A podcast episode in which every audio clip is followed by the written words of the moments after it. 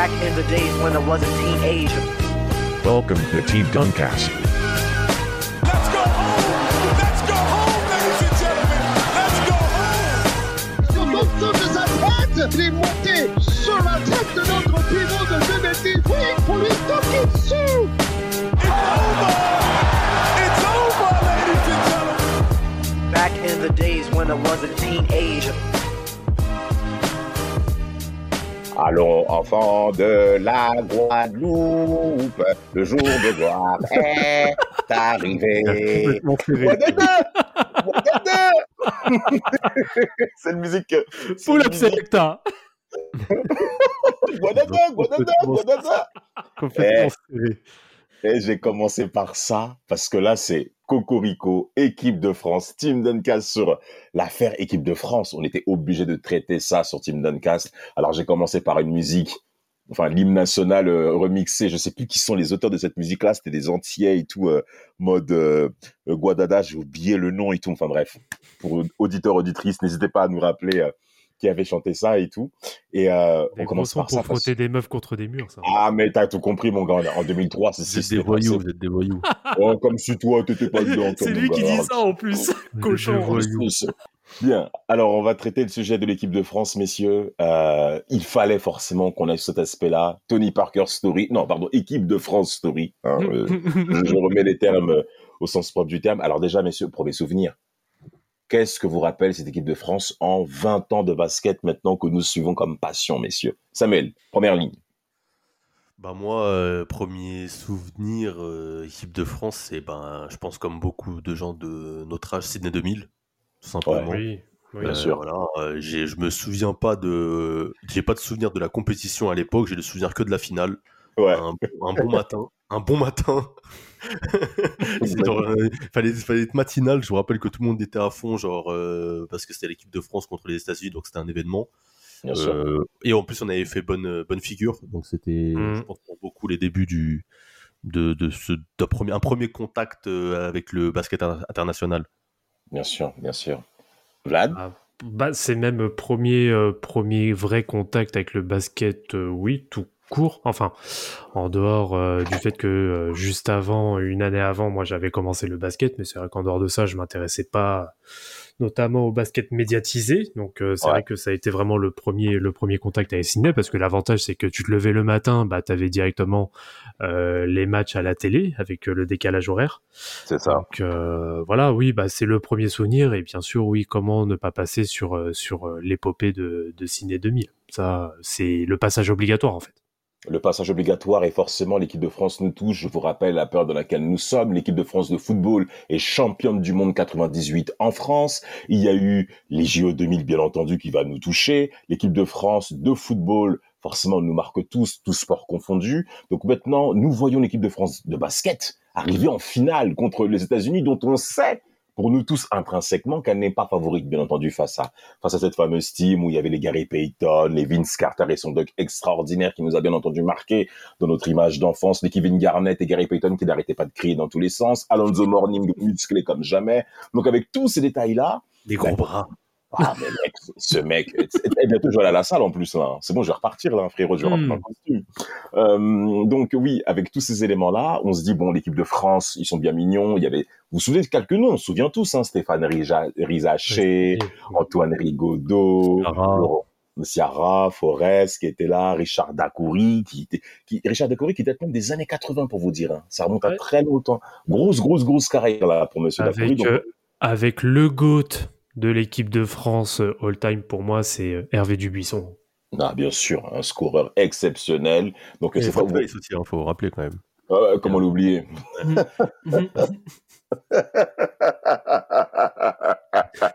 C'est Samuel qui rappelle François. Et, comme dirait euh, un, un rappeur du 92, euh, tristement célèbre. Tristement célèbre. Effectivement, tristement célèbre euh, pour euh, Monsieur Weiss par rapport à ce dunk extraordinaire qu'avait placé Vince Carter, bien entendu. Donc, ce sont les premiers gros souvenirs que nous avons de l'équipe de France. Et moi, il y a un joueur de suite qui, que je vais de suite présenter dans la tourmente, messieurs. C'est Tarek Abdou Wahad. Allez, c'est parti. Alias Olivier Saint-Jean. Hein, c'est son véritable nom. Hein, donc, euh, pour remettre les choses dans l'ordre. Et ton oui, il me son- régale, son- son nom de naissance. Voilà, Et ton, nom, il me... ton oui, il me régale. Ah bah, oh, en même Oui. temps, on sait, on sait très bien que euh, voilà, euh, Tariq Abdoulouad, c'est euh, c'est une relation euh, de, de je, je t'aime moi non plus quoi. Enfin c'est Exactement. ouais l'é- l'équipe de France c'est d'a- d'ailleurs c'est dommage que depuis il ne se prononce pas euh, sur euh, sur ça Non. parce qu'il a il était censé sortir un livre qui n'est jamais sorti parce que vrai. comme il comme il dit il y avait beaucoup trop de, de truth dans dans le dans le livre Ah euh, pour qu'il puisse sortir on va dire sans être censuré. C'est pas possible, ça. On est vraiment français. Hein. Mais, mais en Vla- plus, euh, euh, Samuel, ouais.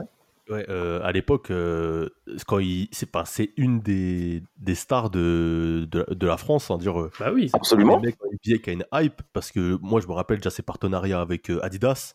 C'est Euh, ça. Il y, avait, il y avait des partenariats avec Adidas. Je me rappelle, j'allais chez. euh, à l'époque, c'était à Quai des Marques, je crois, à Île Saint-Denis. Il y avait des, il y Mhm. avait ces, ces chaussures spéciales euh, Adidas Tariq Abdul Wahad.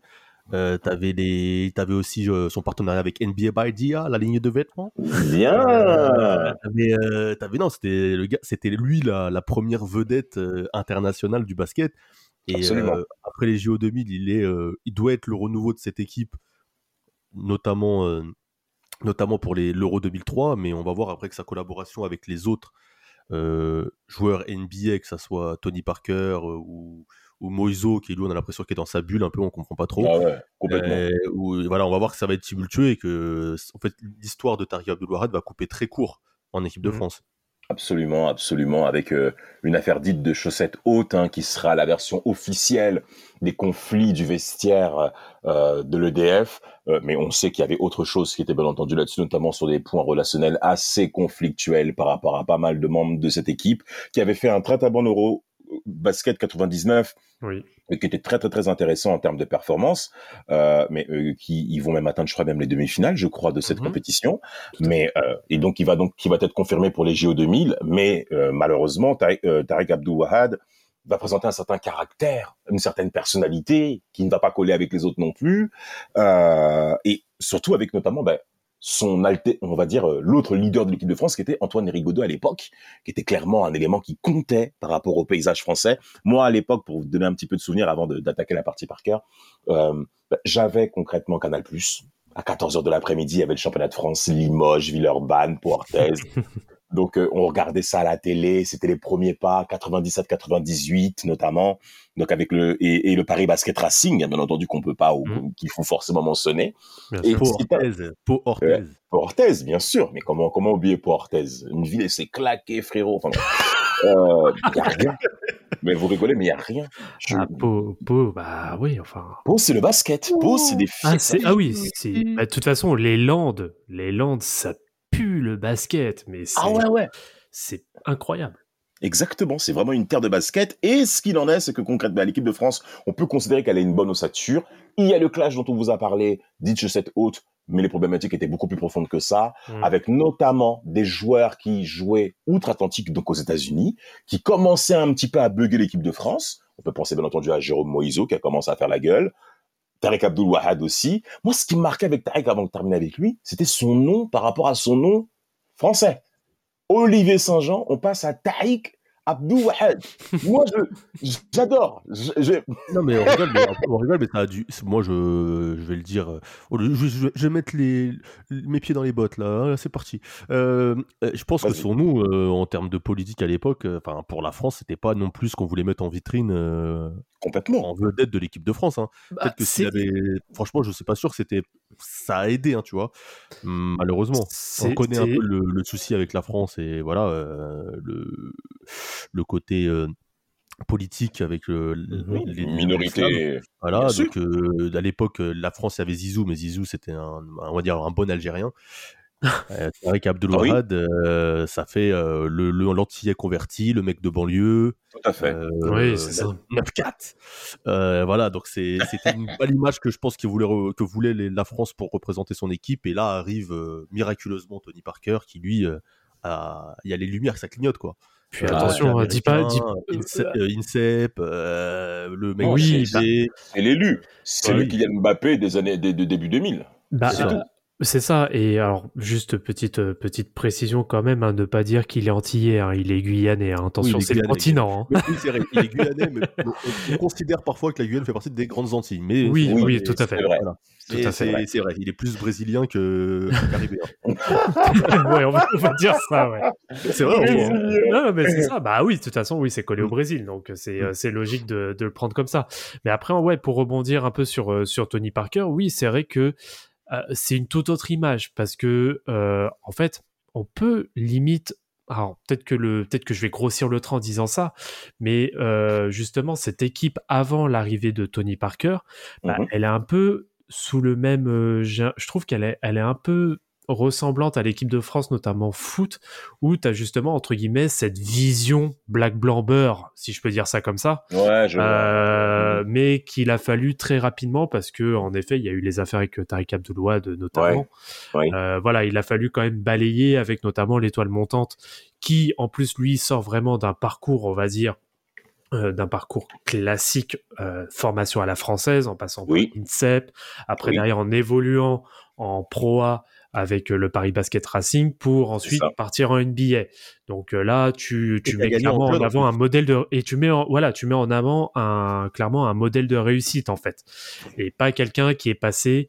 euh, et je pense aussi que ça a dû faire ses torts, malgré que moi je, je suis beaucoup plus pour ce type de, de pratique où lui il a fait euh, toute euh, où il a fait directement par exemple Tariq Abdul il a fait lui ses gammes directement aux États-Unis. Il Oui. a passé Comme ce qu'avait fait Ronny, Ronny Turiaf aussi après. exactement ce qu'a fait Ronny Turiaf à l'époque avec à Gonzaga. s'imposer en équipe de France à cause de ça d'ailleurs. Je me rappelle à qu'au début ça ne prenait pas justement ce qu'on disait, euh, il joue en NCA, c'est pas le c'est pas le vrai niveau, genre c'est pas Tout à professionnel. fait. Tout à Mm. fait. Tout à fait, tout à fait. Et, et, et, et par rapport, moi, je pense, on peut insister aussi sur la transition, la génération Rigaudot, euh, Abdou Wahad, jusqu'à euh, Tony Parker, euh, et qui va malheureusement euh, connaître une déception en termes de performance après une finale des Jeux Olympiques avec l'Euro 2001 où il termine sixième. Ils se font battre par l'Allemagne qui n'est pas un foudre de guerre malgré Dirk Nowitzki qui a des stats exceptionnels. Ça être tout au long de sa carrière. Mais c'est un véritable échec concernant cet Euro 2001. On ne capitalise pas pour, bien entendu, en vue euh, bah, des Jeux Olympiques déjà qui vont commencer à se prononcer pour 2004. Et, et, et pour ça, la compétition à laquelle on va forcément se concentrer, ça va être 2003. Je vous Ah rappelle ouais, un petit d'ailleurs, là-bas, avec- c'est- un peu le problème de l'équipe de France sur les années euh, 2000 à 2010. Oui. C'est une irrégularité euh, incroyable. Tu peux finir quatrième, là, juste après, tu finiras cinquième, puis après, tu vas Ouais. te faire en quart, puis après, en fait, il n'y a aucune régularité jusqu'à 2010. Quand tu sais jamais à quoi t'attendre, t'as jamais le même entraîneur, euh, t'as jamais Ouais. les mêmes joueurs.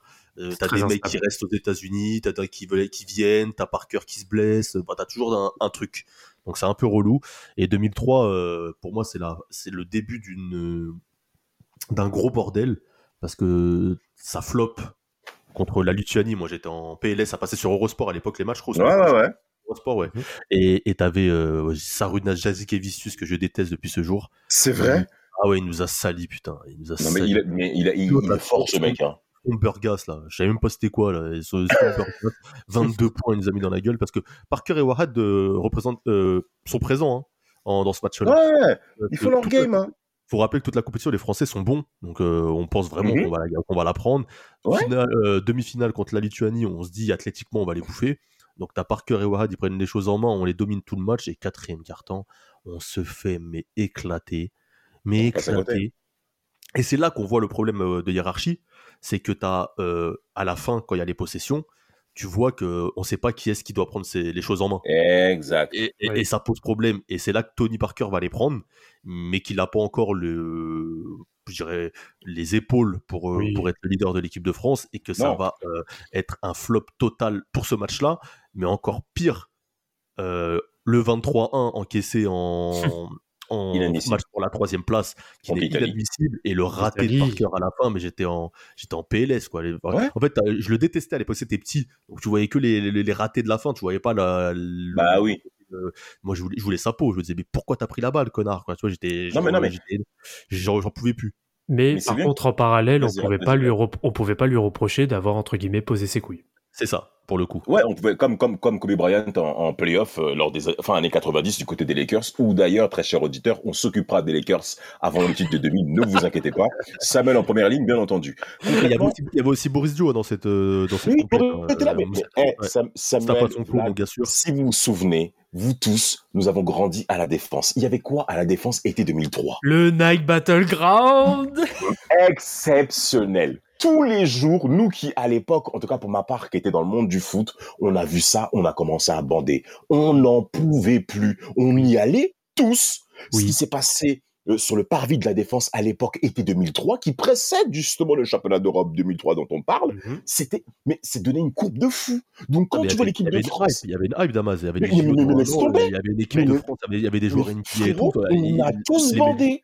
Mais surtout, hein. surtout, il y avait une putain de hype en 2003 parce que Parker sortait de son premier titre. Premier titre. Exactement. Il est champion NBA. Et Boris Dio aussi vient d'être drafté du côté des Ouais, Hawks d'Atlanta. Avec Mike d'ailleurs, qui, est- qui est pas là, là. Et t'as Non, qui n'est pas encore là. Il arrivera après. Turiaf qui est dans le groupe, qui est aux États-Unis aussi. Euh, C'est ça. T'as Moiso et Wahat qui sont en NBA aussi. Et en fait, t'avais une, t'avais une vraie hype. Et Parker Il y avait une vraie équipe. nouveau leader. Ouais, t'as fait une vraie team. Mais, mais j'avais vu une Mhm. interview de Wahat qui disait qu'après la défaite contre la Lituanie, il y a un truc qui s'est cassé et qu'après euh, le match contre l'Italie. euh, Il est parti, c'est parti en vrille. C'est parti en vrille, quoi. Les mecs, ils étaient Mais- pas du tout. Mais complètement. Ça prouve bien quelque part que cette équipe, il n'y a pas de leader qui est clairement prononcé là-dessus. On connaît Tony Parker et déjà ses aptitudes en termes de leadership parce qu'il commence à arriver avec sa génération derrière le dos. Je vous rappelle qu'il a été champion d'Europe junior 2000 aussi, hein, Tony Parker, Mhm. avec sa team. hein. Donc ça, c'est un titre qui a quand même compté bah, au niveau de sa, de, de, de sa position en équipe de France. Si on fait un peu le récapitulatif de l'effectif de cet Euro 2003 qui est dévastateur, très cher auditeur, Mustafa Sonko, si on se souvient tous de Mustafa Sonko, c'est Oui. quelqu'un- un personnage qui compte. Tariq Abdouhat, on le sait.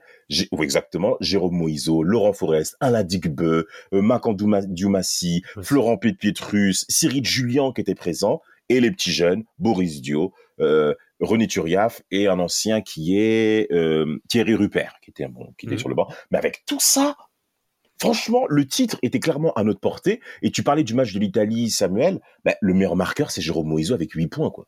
Ouais, non mais quelle, quelle, fou- quelle frustration surtout quand tu vois quand tu vois derrière que les JO 2004 euh, tu as une, une équipe des États-Unis aussi bancale et que Oui. tu vois et, et que tu vois que il y a eu des une finale avec euh, enfin, on a eu l'Argentine euh, et, et on n'aurait pas en fait je me dis avec cette génération s'ils avaient mis il y avait la place. côté, euh, on n'aurait pas fait les, les merdes il y avait la place pour aller être champion olympique quoi Il y avait une vraie fenêtre de tir. bah oui, c'est Mais peut-être oui. l'année où on a le plus de chances d'être champion olympique, c'est 2004.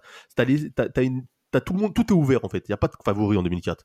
Et, et avec une équipe, pour en arriver avec euh, cette équipe-là, franchement, si tu mettais les, les mecs euh, dans les bonnes conditions, il y avait de quoi faire un truc. Et pour moi, c'est la plus grosse déception du basket français. Je vous le dis euh, en toute, euh, toute transparence. Pour moi, c'est la plus grosse déception de, depuis que, que j'ai vu moi. Tu vois, c'est Bah, Qu'est-ce que tu en penses de 2006 dans ce cas-là? Parce que 2005. si on fait... 2005, c'est 2005, scandaleux. ouais. Li- Limite 2005, je trouve que c'est même encore pire parce que euh, du coup euh, organisé euh, organisé en Serbie à l'époque qui était la Serbie euh, Serbie Monténégro. C'est ça. Enfin, pas monde, hein. moi, moi je trouve je trouve que c'est encore pire parce que t'as quand même deux ans de plus d'expérience. Euh, Tony Parker de nouveau champion euh, champion euh, NBA. Mhm. Euh, Enfin, là, c'est ça se joue sur du détail et c'est ça qui est 45 encore plus secondes, rageant. 45 secondes, tu te prends 7 points. Oui, voilà, c'est ça. Ouais, ridicule. Tu peux, Après, moi, je, moi, moi, suis d'accord avec vous pour 2005, sauf que je trouve que 2005, l'effectif est moins bon. En fait. Tu trouves? Ouais, il y a des mecs que je trouve. Enfin, en fait, je trouve que euh, Weiss n'est plus aussi bon qu'avant. Ouais, c'est la fin. Euh, c'est la fin. Ça commence à tirer. ouais. J'ai la balle, il est pas encore au top. Euh, T'as Boris Dio, il est, pour moi, il est pas encore le joueur qu'il va devenir après. Euh, T'as as aussi, comment il s'appelle, euh, qui est sur la fin, Fautou. Ouais, qui revient, ouais. Qui Voilà, revient, ouais. euh, Mm. euh, les mecs, la Sacha Gifa, euh, Schmidt, euh, Mamoutou Diarra, c'est pas la folie. Non, tu as raison, tu as raison. Ouais, tu as raison. En vrai, tu as raison. Je, ouais, je trouve qu'en fait, tu as Boris Dio et, et, et Tony qui, sont, qui ont, ont progressé. Et le problème, c'est que tu as Mike Pietrus qui, on verra avec la FIBA, ça passera pas jamais vraiment. Il y a un- je pense que c'est un gars qui était plus NBA compatible. Oui, non, complètement, complètement. Mais ouais, non, euh, tu vois, Mamoutou Diarra, c'est un mec qui a fini à Nanterre après. Hein. Quel- Ouais, mais bon, et, et quel Nanterre? Hein, Faut, faut Ouais. bien préciser aussi. Voilà, ça, quel. Nanterre. Mais, c'est ça qui est, mais c'est ça qui est quand même surprenant, Samuel. moyenne, parce hein, que non, c'est l'équipe qui est moyenne, on est d'accord. Mais quand tu, en fait, tu vois les résultats, tu vois qu'il y a un vrai potentiel parce qu'on bat la Serbie à domicile. Mm. C'est ça qui est encore plus frustrant, c'est que tu frappes euh, les Serbes Et à domicile Grecs qui sont champions du monde. Ouais, exactement. Et même contre les Grecs, tu mènes de 7 points, ça veut dire en fait, il n'y a pas de stabilité. Vous êtes fort en termes de potentiel, surtout au niveau athlétique, qui est une des caractéristiques de l'équipe de France euh, évidente que nous, que nous voyons encore aujourd'hui, même si c'est un petit peu diminué. Physiquement parlant, tu sens qu'il y a du potentiel, mais malheureusement, au niveau des nerfs, ça manque.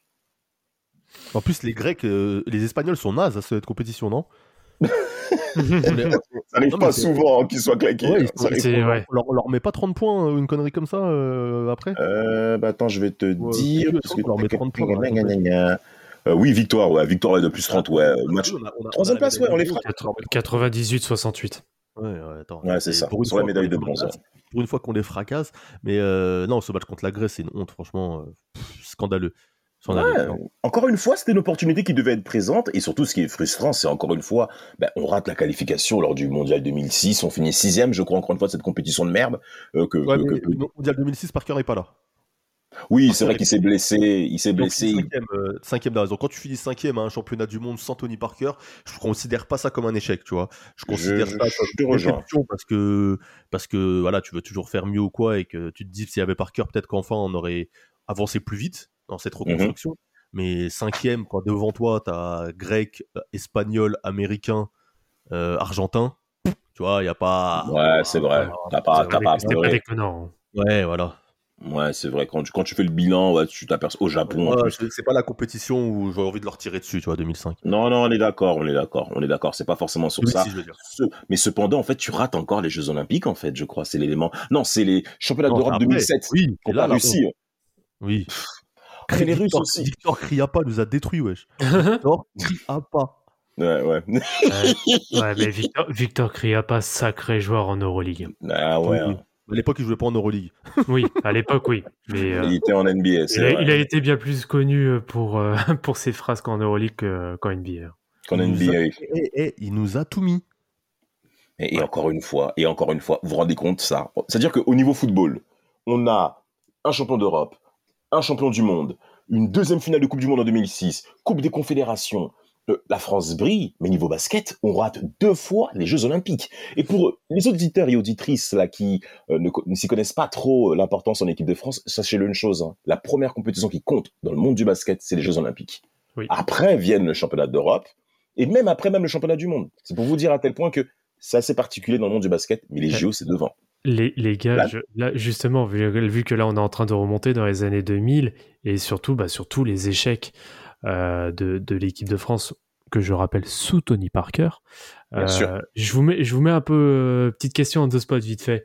Euh, Est-ce que la carrière en équipe de France avant, euh, je vais prendre avant 2010, ouais, avant 2010 ou 2011, Mhm. est-ce qu'elle est clairement pas surcotée de ouf pour Tony Parker? Quand tu Bah, est compares, de ouf, quand tu- échecs. quand Pourquoi tu bah, sur, quand tu compares à ce qui se fait avec des jeunes comme des Luka Doncic ou même bah, peut-être Oui. pas Giannis parce qu'avec la Grèce c'est un peu compliqué mais surtout un Luka Doncic pour le coup c'est surtout lui qui me vient direct en tête Mhm, mhm. Euh, au, au vu de son jeune âge sur des compétitions internationales et on l'a bien vu ne serait-ce Ouais, qu'avec les, les JO euh, de 2021 mais le, Luka Doncic pisse sur tout le monde sur toutes les compétitions Complètement. ce que complètement. normalement Tony Parker était censé faire, c'est ce qu'on attendait de lui euh, depuis le début des années 2000. On Non, attendait justement que c'est quelqu'un qui avait de l'expérience en NBA, qui est capable de gérer la pression comme pas possible, en dehors des finales 2003. euh, mais euh, qui désolé j'étais obligé mais euh, qui voilà il est normalement on est obligé à chaque fois de terminer au moins dans le dernier carré je suis Ah désolé oui, c'est scandaleux. Huitième, là, on perd contre la Croatie, oui. contre la Slovénie, euh, contre la Russie, on perd contre tout le monde en 2007. C'est scandaleux. Franchement, C'est tu, ça. Tu finis, tu finis- en fait, tu finis troisième euh, derrière euh, l'Espagne, l'Argentine ou les States, quatrième. Voilà. T'as une excuse, mais tu finis quand tu vois qu'il y a des équipes qui arrivent à aller en finale, lituaniens, tout ça, et que nous, on est là avec des mecs euh, qui sont aux Suns, aux Spurs, parce qu'il faut mettre Boris dans la sauce aussi. Hein, c'est une génération. Bien Enfin, sûr, pas bien sûr. C'est la, gé- c'est la génération euh, Tipeee, mais voilà, c'est toute une génération. Tout à fait, tout à fait. Et il, floppe complet. Et, et là où ils vont se remettre à l'endroit, faut le dire aussi, parce que c'est un gars euh, qu'on a traîné dans la boue à juste titre, parce qu'il s'est un peu servi de la France comme d'un tremplin, parce que Comme levier. essaie de le mettre en avant ou quoi, comme un levier. C'est Joachim Noah. Mais le renouveau de l'équipe de France passe par cette euh, Oui. compétition avec Joachim Noah, où enfin, 2011, là Oui, où enfin Bien on va en finale NBA. c'est là le renouveau. Euh, finale, finale championnat d'Europe. Mais moi, en Finale ouais, finale NBA, je suis fatigué moi, oui. Finale souci, pas de championnat d'Europe, finale championnat d'Europe, et en plus juste- on, va aux, on permet de savoir, on va aux Jeux Olympiques, ça faisait 12 Ouais. ans qu'on n'avait pas été aux JO. C'est ça, donc depuis les JO 2000. Moi, je... Alors, moi j'ai une question, messieurs, par rapport à, à Joachim Noah.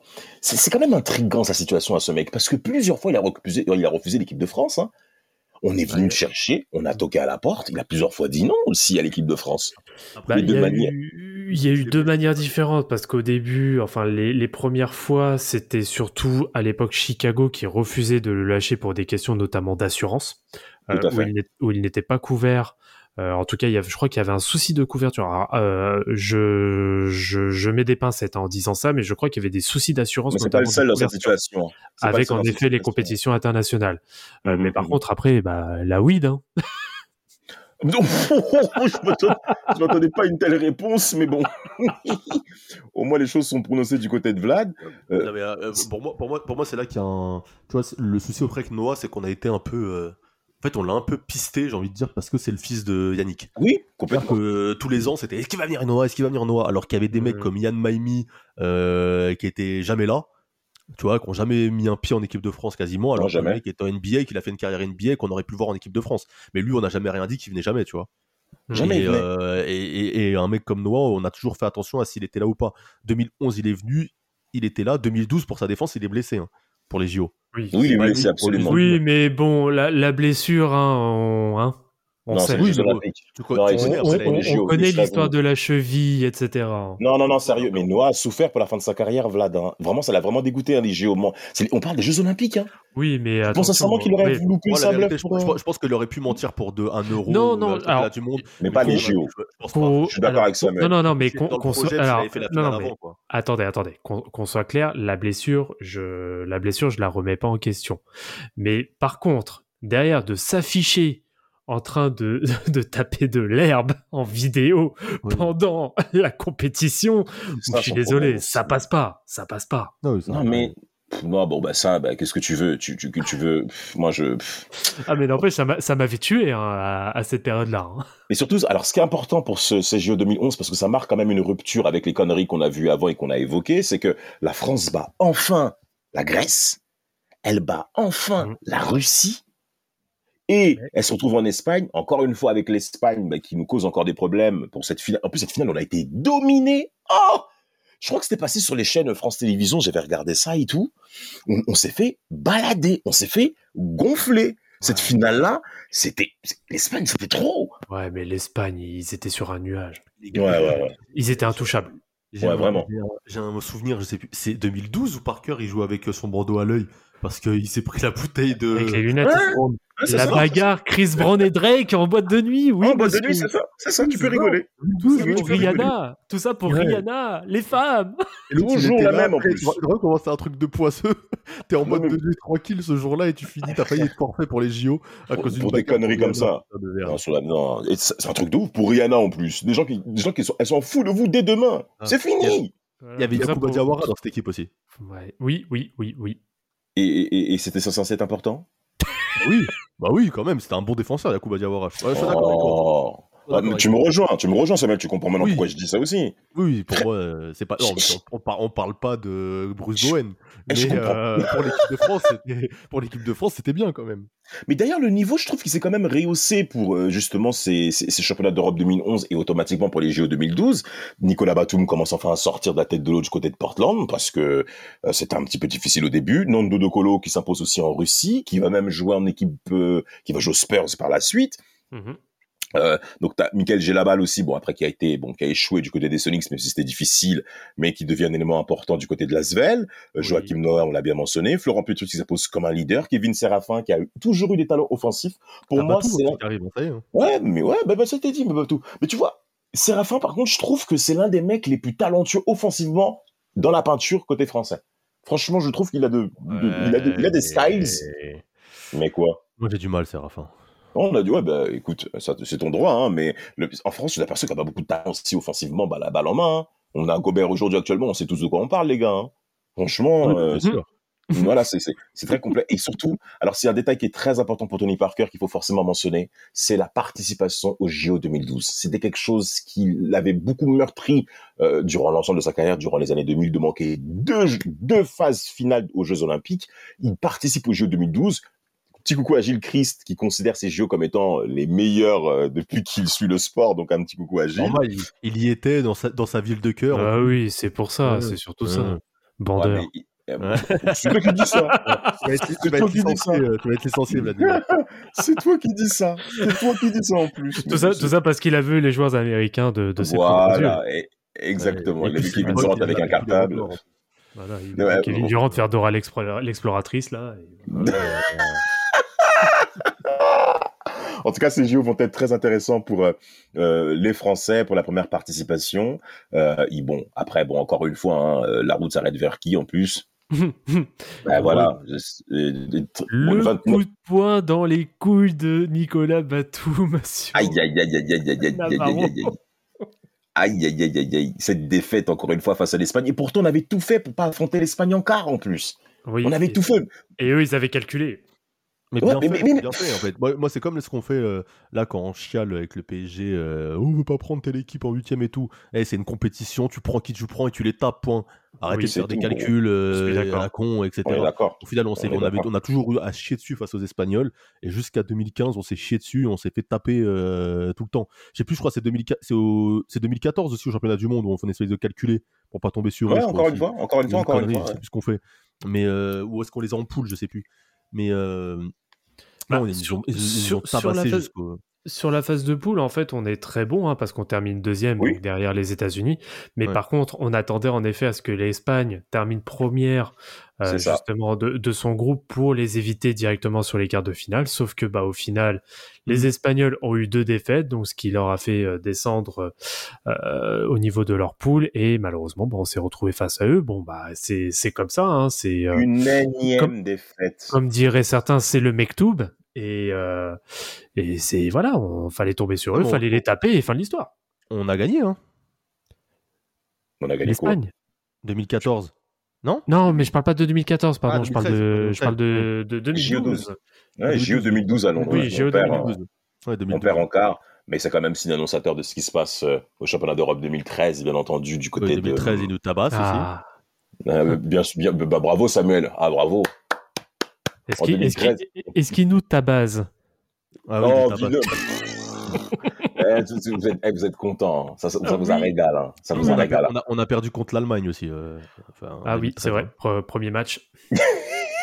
Euh, même tout cas- euh, Lituanie et Serbie, je crois qu'ils nous tapent aussi. Enfin, 2013, c'est un bon flop. En fait, ouais, Ah. et je crois que si on devrait résumer l'équipe de France de Tony Parker, c'est irrégularité. Ah oui, Ouais. complètement. Mais bon, messieurs, si on peut, on peut donner quand même l'éclaircie de ce podcast avec la Oui. victoire de ce championnat d'Europe 2013.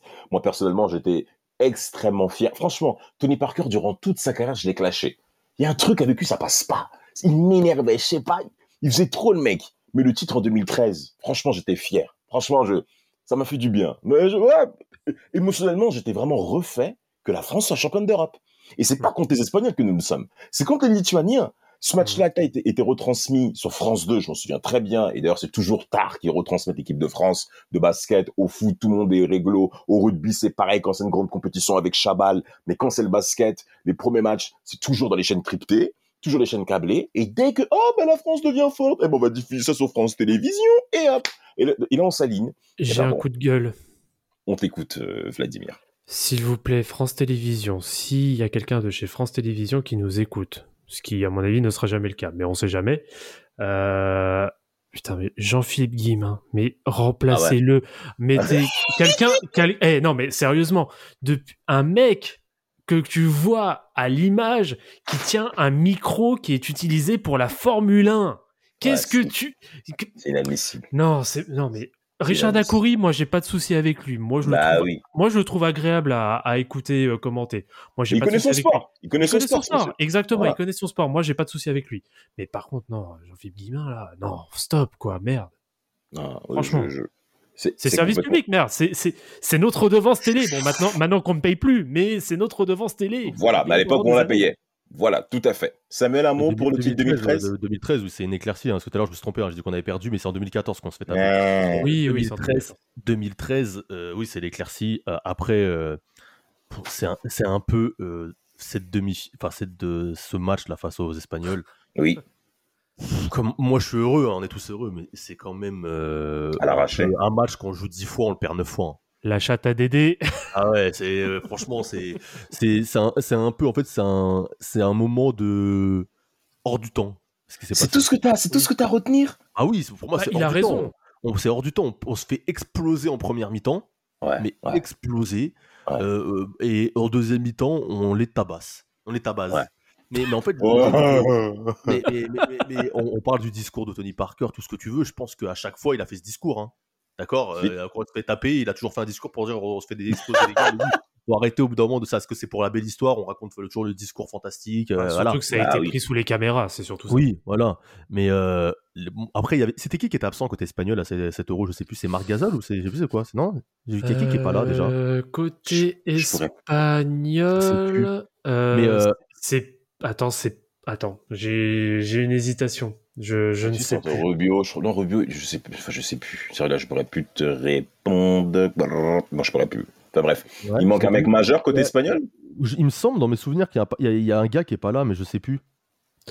Euh, Je sais plus, sur Franchement, vous êtes sévères, les gars. Franchement, Non, mais je après, moi, c'était c'était beau, mais en fait, en fait, pour moi, c'est que c'est, c'est, euh, on, on va le voir après, c'est qu'en plus, on n'a pas, on n'a pas capitalisé sur cette victoire. Il faut Mais le ça dire. s'est joué un peu. Ben, Mais, Tu vois, mais, bon, et- et- mais pour moi, ce, ce match, on le gagne, euh, c'est fabuleux parce qu'enfin, on a un titre et cette génération méritait quand même de pas finir euh, bredouille. Mais euh, les Espagnols, pour moi, il y a eu un moment en fait où ils se sont vus plus beaux que nous. Ils se sont Oui. dit, on est, ils se sont dit qu'on était des merdes qui nous explosaient et que euh, ils se sont un peu laissés aller. On est revenu dans le match, ils ont stressé, on les a tapés quoi. Mais on a bien vu après aux autres compétitions que quand on les rencontrait, ils nous tapaient le cul à chaque fois. Oui, de toute Oui. manière, l'Espagne est, est- est- est tout simplement plus forte que les Français. Con- concrètement, le basket, je pense, lors du titre 2013, a quand même changé le paradigme euh, du côté des Français, du côté du public sportif français. Parce que le basket en France, Vlad, tu me le diras, il est quand même très porté sur des fiefs de villes françaises, comme Portes, comme on l'a dit. Mhm. C'est très porté sur des fiefs, mais ça n'a pas un engouement national majeur. Et ce titre, en 2013, a quand même décomplexé pas mal les Français sur l'approche du basket, et notamment moi, qui suis photo de base. T'as beaucoup de mecs du foot qui ont commencé Oui. leur, on va dire, leur premier virage à se concentrer sur, ah, c'est quoi, qu'est-ce qui se passe là-bas? Tony Parker, on le connaît de loin. Là, on commence à regarder un peu plus et tout. Et, et- et c'est là où ça a commencé, selon moi, hein, que les choses se, se décarcassent en France. Moi, un petit moi, peu. le souci que j'ai en fait, c'est que derrière, on enchaîne avec cette, ce fameux Euro en 2015 à, à la maison. où il y a chez nous. ouf, euh, le- les stades étaient complets, etc. Ouais. Au final, on on n'a pas capitalisé sur ce, cette enchaîne sur 2013 et que 2015, euh, on est passé pour des tocards quoi, à la maison. Enfin, on finit troisième. Mais- Je vous, je vous je- refais juste la parenthèse parce que j'avais peur de dire une connerie tout à l'heure, mais oui, il manquait Pogazol.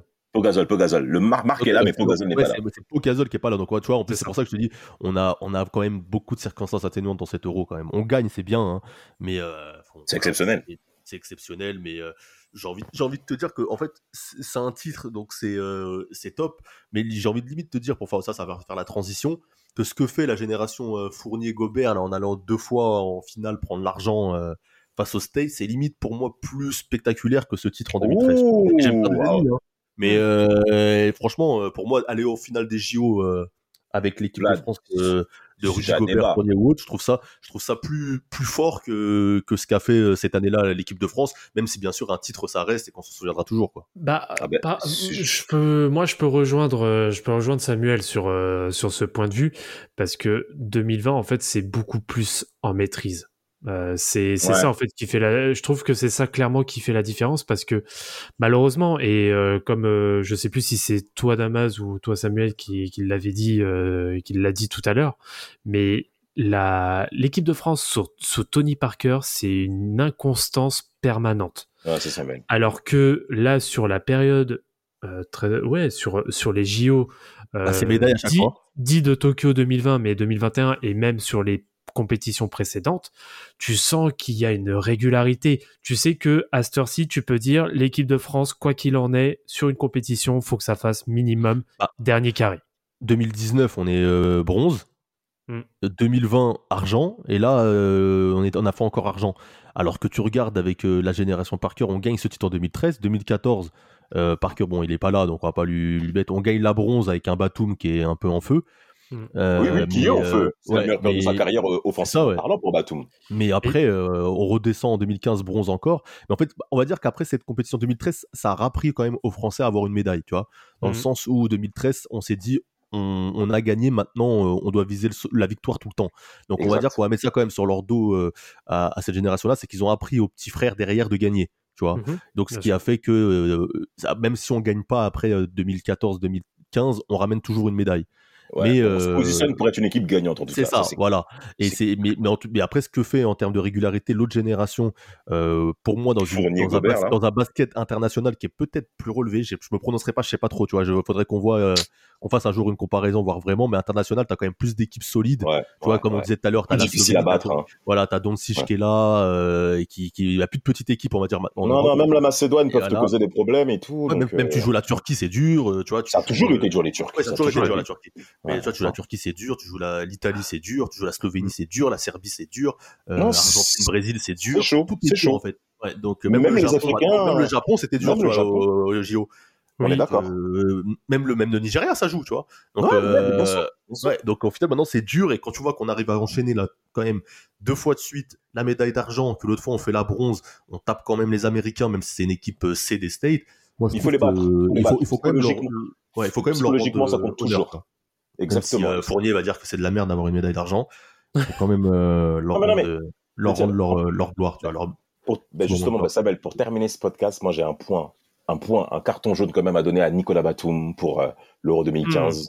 Pour Mm. ma part, la fin de rencontre, aïe aïe aïe aïe aïe. Surtout que Michael Jordan lui met un gros contrat sous la tête. On reviendra sur le sujet Michael Jordan en tant que propriétaire, ne vous inquiétez pas, très cher Doncaster. Et euh, Nicolas Batum, pour ma part, a sa grande part de responsabilité sur l'absence de titre en 2015, parce qu'il y avait quand même une belle fenêtre pour qu'on puisse y aller. Et dernier coup euh, que je dirais pour ce podcast-là, messieurs, Fournier et Rudy Gobert, qui sont les leaders de la génération actuelle que nous voyons actuellement, ils ont une communication de personnes qui pensent et qui parlent comme de très très grands joueurs de basket, notamment Gobert. Quand il a le micro, on lui donne, il pense comme un grand joueur, ce mec. Il parle comme un très très grand joueur, un statut vraiment numéro un qui se bagarre pour le titre NBA tous les ans. Mhm. Mais malheureusement, ce qui s'est passé il y a quelques semaines de cela, lors de cette finale 2022, euh, en Allemagne, là, Mais moi, de- 2022, j'ai des, j'ai un- j'ai des gros regrets dans le sens où je me dis, euh, je- j'en veux un peu à, à Batum de- d'avoir fait l'impasse. Je pense Oui. qu'il aurait apporté. Euh, de Colo aussi, qui était pas là.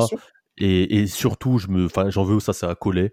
Je comprends pas, euh, tu vois, quand on voit tout le business marketing qu'on fait autour d'Enbanyama, que les States ils le font venir, que ça va passer à la télé ou quoi, que là il y a une compétition internationale et que tu mettes pas le gamin dans le groupe. En fait, c'est- ridicule. je ridicule. comprends pas en fait. Comment tu peux ne pas le mettre dans le groupe à croire qu'on a pris à la place des mecs euh, ah, vois, ouais, genre c'est ça. Genre ça c'est un truc tu vois que les Américains ils ont ils auraient mis direct le mec même s'il joue Bah, pas. bien sûr, mais bien Alors, sûr. comme Anthony Davis en Mets dans le 2012, groupe. tu le mets dans le groupe. Tu, tu le prends pas quoi, je comprends pas. Bah, Pour moi et, et c'est une frustration un peu tu vois.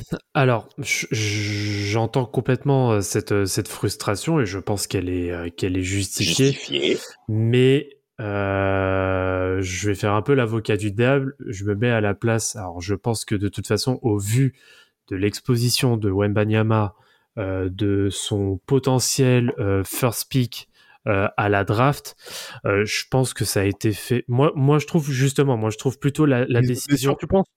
Je- Ouais, je pense que la décision était plutôt quand même intelligente de le laisser, euh, on va dire, au chaud, Ah ouais? qui continue, qui continue à bosser.